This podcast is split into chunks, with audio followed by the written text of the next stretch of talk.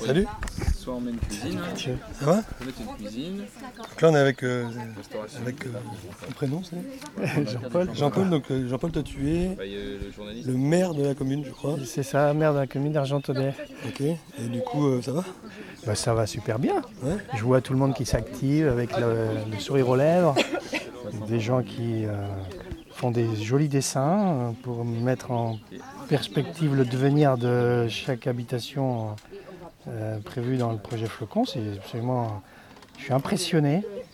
Et par, comment, euh, comment un maire réagit la première fois qu'on lui parle d'un projet comme ça?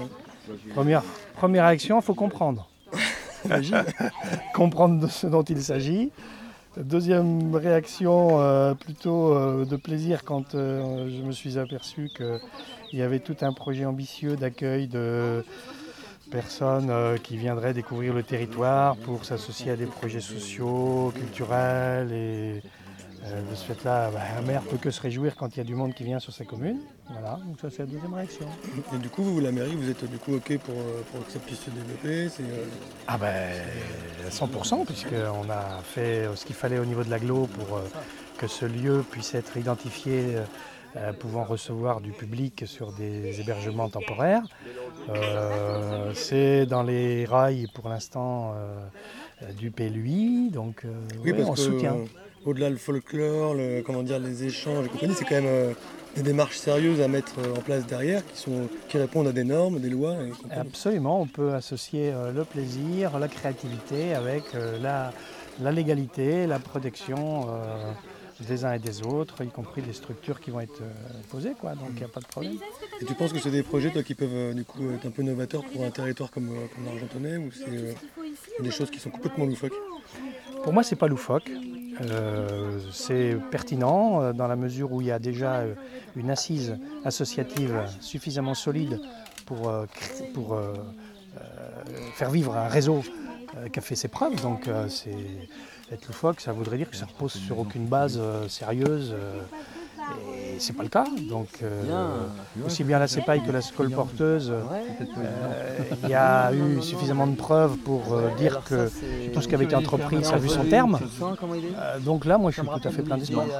Oui, toi en plus tu as un petit lien quand même assez important avec la CEPA je crois. Ah ben oui, un gros lien, puisque j'ai été co-créateur de la CEPAI il y a 35 ans, ou plus, c'est bien. Et euh, même si c'est pas la CEPAI qui est porteuse du projet, Flocon, c'est quand même la colporteuse, mais qui, de ce qu'on m'a présenté, euh, a réalisé son projet sur euh, le, le terrain de la CEPAI qui est mis à disposition. Euh, voilà, je, suis, je me sens doublement concerné. Et si on peut rentrer dans, dans- dans l'intimité de votre projet il y a 35 ans, est-ce qu'à un moment donné vous aviez eu une, une idée de ce type que vous aviez mis de côté ou une idée un peu différente mais qui pourrait ressembler un peu à ça? Ou déjà ce que vous avez réalisé c'était un peu dans cette idée-là? Ben, ce qui ressemble très fortement à ce qui se vit aujourd'hui, c'est euh, l'accueil. On a fait la CEPAI pour accueillir. C'était le maître mot à l'époque. Alors, euh, on est parti sur une idée euh, de jeunes gens qui avaient plein, plein d'idées un petit peu utopiques, mais au final, euh, dans l'accueil de personnes valides et handicapées vivant sur un même lieu, aujourd'hui, c'est une structure reconnue par le département financé par le département, euh, reconnu par l'ensemble des partenaires sociaux et, médico-sociaux. Donc voilà, les choses partent peut-être d'une idée au départ un petit peu pas tout à fait construite, mais euh, quand on a de la persévérance et de la compétence, on arrive à construire des projets tout à fait pertinents à terme. Et vu que c'est tout le territoire national et voire européen va nous écouter après sur cette petite émission, est-ce que tu peux nous présenter rapidement le, le- la taille, l'échelle de la commune dans laquelle on se trouve? Alors là, on se trouve sur le village de Châtenay. C'est un village de la commune de Moutier-sous-Argenton, qui commune euh, déléguée aujourd'hui de la commune nouvelle qui est Argentonais.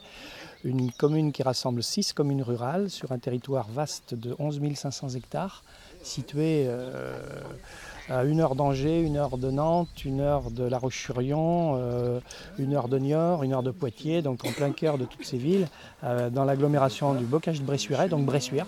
Voilà pour la situer géographiquement.